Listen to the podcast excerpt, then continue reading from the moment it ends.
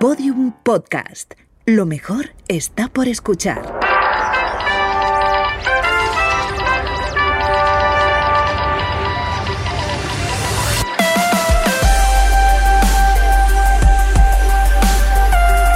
Tentación a Medianoche, un podcast que homenajea la radionovela escrita por Rafael Barón en adaptación de su novela homónima y realizada para la cadena Ser en el año 1973. Episodio 29.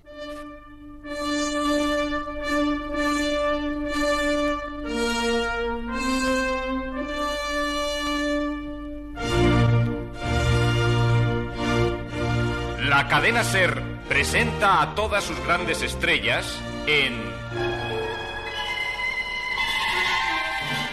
Tentación a medianoche. Novela original de Rafael Barón. Con Julio Varela como narrador.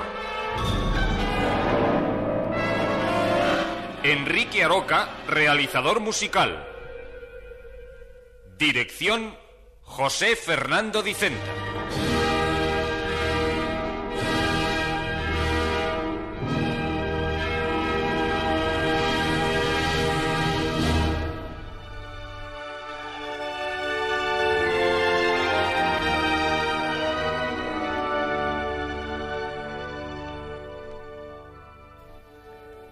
María Eugenia había sido más que una hermana, una madre para Gloria. Cuando Arturo Valdés, su padre, la veía cuidar de la pequeña, no podía reprimir la emoción. Vamos a ver, vamos a ver. Ahora tienes que merendar, preciosa. Luego jugaremos un rato. Sí, sí. Eso es lo que más te gusta, ¿verdad? Mm. Pero si te dejas una amiga, una sola amiguita de la merienda, me pondré muy triste, muy triste y no tendré ganas de jugar. Sí, María Eugenia, sí que vas a jugar, ¿eh? bueno, bueno. Muy bien. Anda, empieza. ¿Qué cara tan buena tiene este dulce? Mm, está diciendo, cómeme, cómeme, cómeme. Mm. y tú tienes que hacerle caso, ¿eh, preciosa? Así te pondrás cada día más fuerte y más guapa, ¿eh? Qué ojos tiene mi niña. Ah, grandes, grandes, grandes. Pero cuando te ríes se te vuelven chiquirritines, chiquirritines, chiquirritines.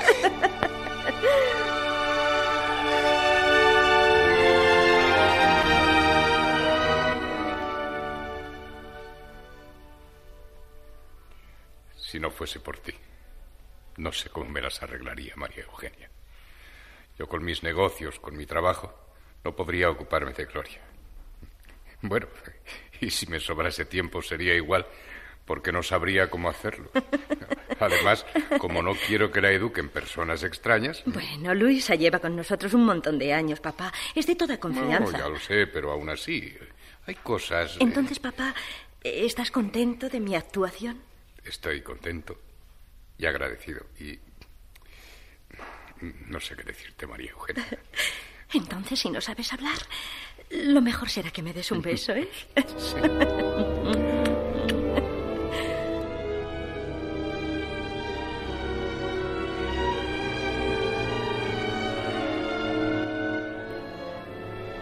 Gloria había cumplido ya siete años cuando María Eugenia tuvo su segunda experiencia.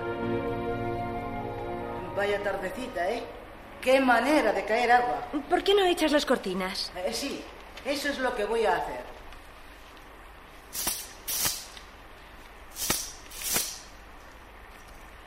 Eh, Desde luego no me choca que hayas preferido quedarte hoy en casa, en lugar de salir con cualquiera de tus amigas.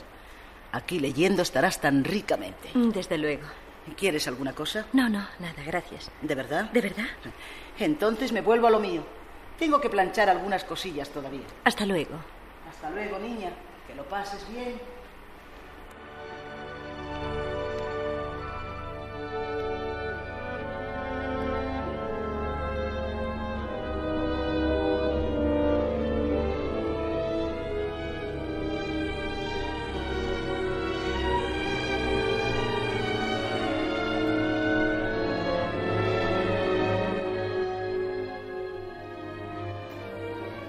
Gloria se había encerrado en su habitación con una condiscípula que vivía en el mismo edificio, y estaban las dos muy entretenidas dibujando unos mapas.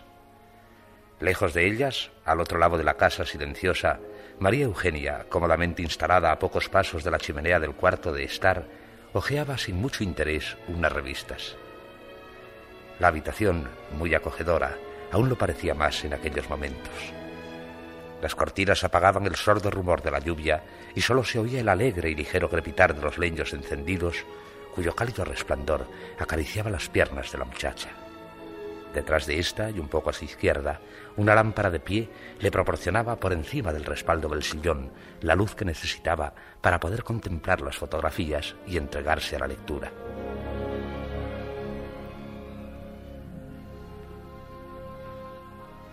Como adormecida por la paz que reinaba en torno suyo, María Eugenia se desentendió poco a poco de las revistas ilustradas, y cuando éstas resbalaron de su alda y cayeron al suelo, no hizo intención siquiera de inclinarse para recogerlas.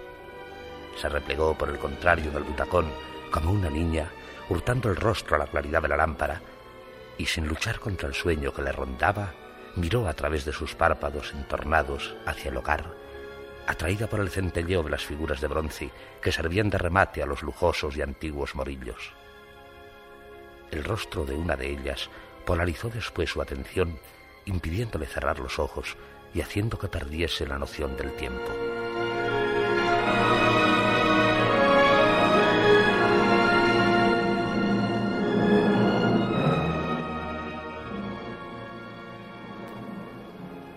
Para María Eugenia, fascinada, hipnotizada por el intenso fulgor de la pequeña faz metálica, parecía haber dejado de existir todo lo demás. Era como si el brillo del bronce, desarrollándose en espiral, la hubiera envuelto y, convertido en implacable vórtice, tirase de ella hacia insondables y misteriosas profundidades. Así, liberada de cualquier lastre corpóreo, material, su alma se precipitó, engullida por el torbellino cegador, al encuentro de lo desconocido.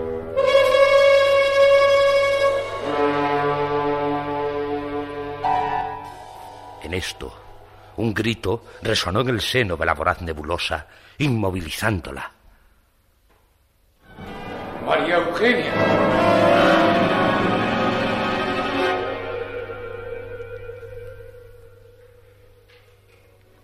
La bruma dorada se disipó al instante para dejar paso a una escena terrible.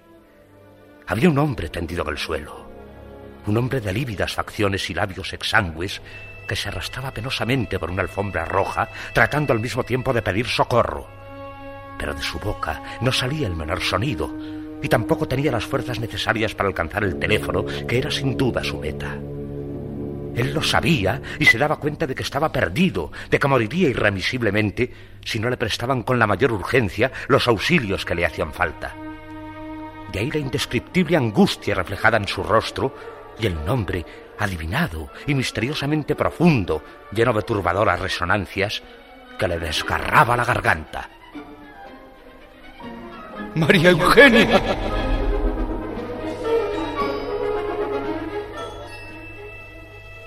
La estremecedora visión desapareció bruscamente a raíz del segundo alarido y ocupó su lugar la tranquilizadora y real perspectiva de la chimenea. Los leños seguían ardiendo alegremente en los morillos y el resplandor del fuego arrancaba cambiantes destellos a las figuras de bronce. Todo había vuelto a ser normal, hogareño y entrañable, con una sola excepción. María Eugenia.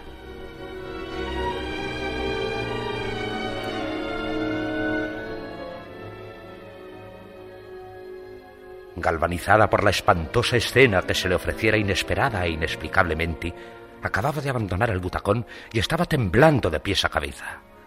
Había reconocido al hombre que se encontraba en peligro de muerte, al hombre que le pedía auxilio sin voz, solo con el pensamiento, aunque ella le hubiese oído gritar su nombre.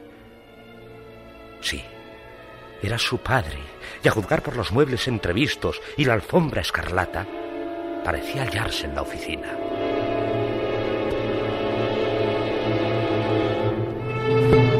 María Eugenia corrió al teléfono dejándose arrastrar por un impulso. ni siquiera trató de analizar la posible naturaleza de lo sucedido. Alucinación fugaz, sueño brevísimo, en su deseo de hablar cuanto antes con su padre para comprobar que nada malo le había pasado.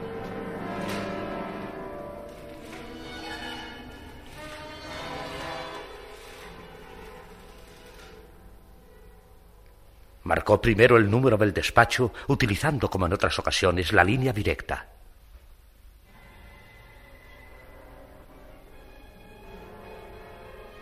Al no obtener contestación alguna, a pesar de haber insistido varias veces, decidió recurrir a los servicios de la encargada de la centralita.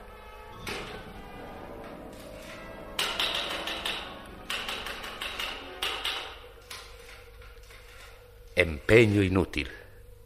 Nadie respondió a los espaciados y repetidos timbrazos. Este fracaso aumentó de momento la inquietud de María Eugenia. Sin embargo, al obligarle después a considerar una circunstancia que hasta entonces, debido a su agitación, no había tenido en cuenta, le produjo una pasajera tranquilidad. ¿Quién va a contestar a mis llamadas cuando falta poco para la hora de la cena? Los empleados de mi padre habrán salido como de costumbre hace mucho tiempo. Y él estará con toda seguridad en el casino.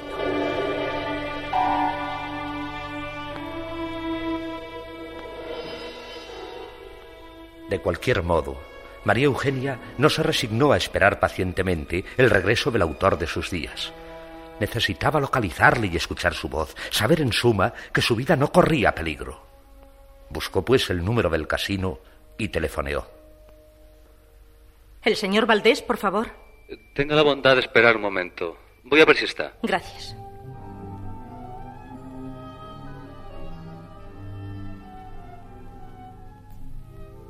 Por el auricular se filtraba un confuso rumor, súbitamente apagado por la resonancia de aquel grito que nadie sino ella podía oír. María Eugenia. ¿De dónde procedía? ¿Sería simple fruto de su imaginación, todavía obsesionada por lo que había visto o creído ver?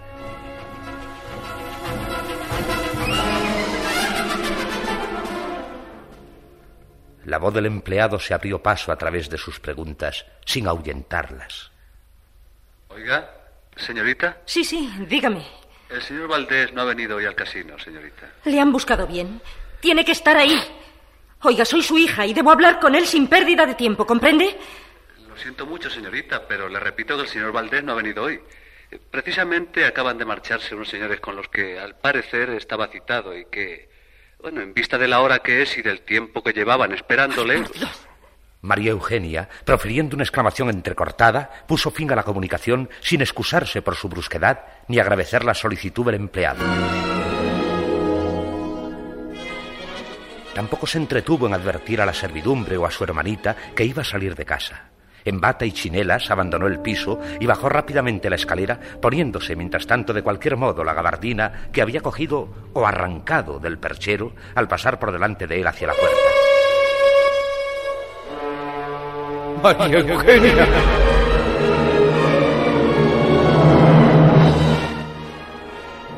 El recuerdo o la repetición del grito acuciante y sobrenatural era como un irresistible imán para su alma y para su cuerpo. Ninguna fuerza humana hubiese podido retenerla. María Eugenia.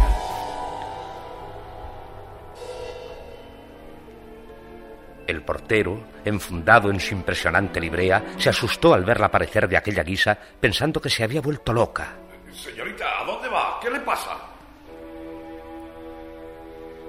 María Eugenia le contestó sin detenerse, tableteando ya los tacones de sus chinelas en los primeros peldaños de la escalera que conducía al garaje de la casa. Mi padre se ha puesto enfermo. Sí. ¿Dónde? ¿En la oficina? ¿Qué tiene? ¿Ha avisado usted al médico? Por favor, Tomás, no hable de esto con nadie. Yo no lo he dicho en casa y si mi hermana se enterase...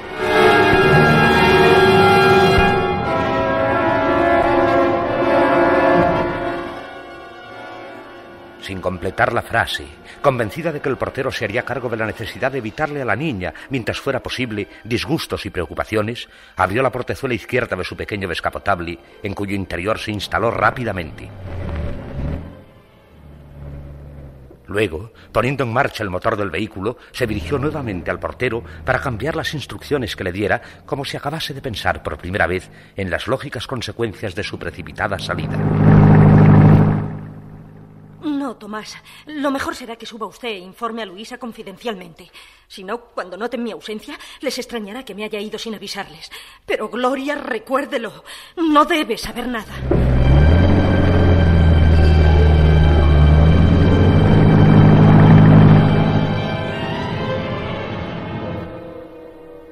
Las últimas palabras de María Eugenia, el portero las adivinó más que oírlas, pues el coche, alejándose de él, subía ya la rampa velozmente hacia la calle azotada por el aguacero.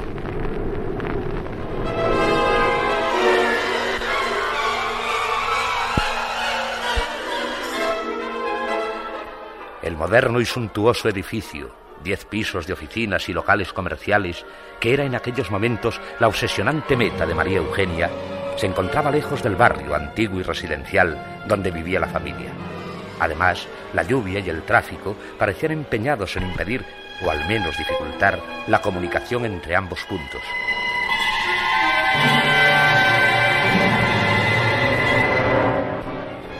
A pesar de todo, María Eugenia consiguió llegar a su destino en un tiempo increíblemente corto, dadas las circunstancias. El portero tardó unos segundos en reconocerla. Pero, pero es usted, señorita. ¿Y mi padre? ¿Está en la oficina? Pues eh, no lo sé, no puedo decírselo. Seguramente no. Yo creo que se ha marchado ya todo el mundo. María Eugenia subió como loca a la oficina. El portero la siguió impresionado.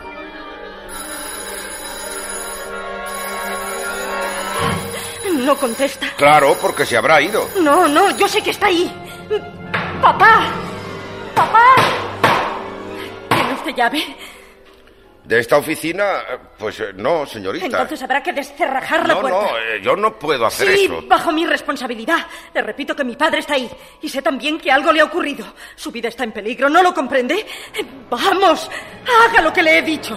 No hay tiempo que perder. Ah. Deprisa, por Dios, más deprisa. Por fin, Hay luz. Allí, al fondo. en el despacho de mi padre. Papá, papá.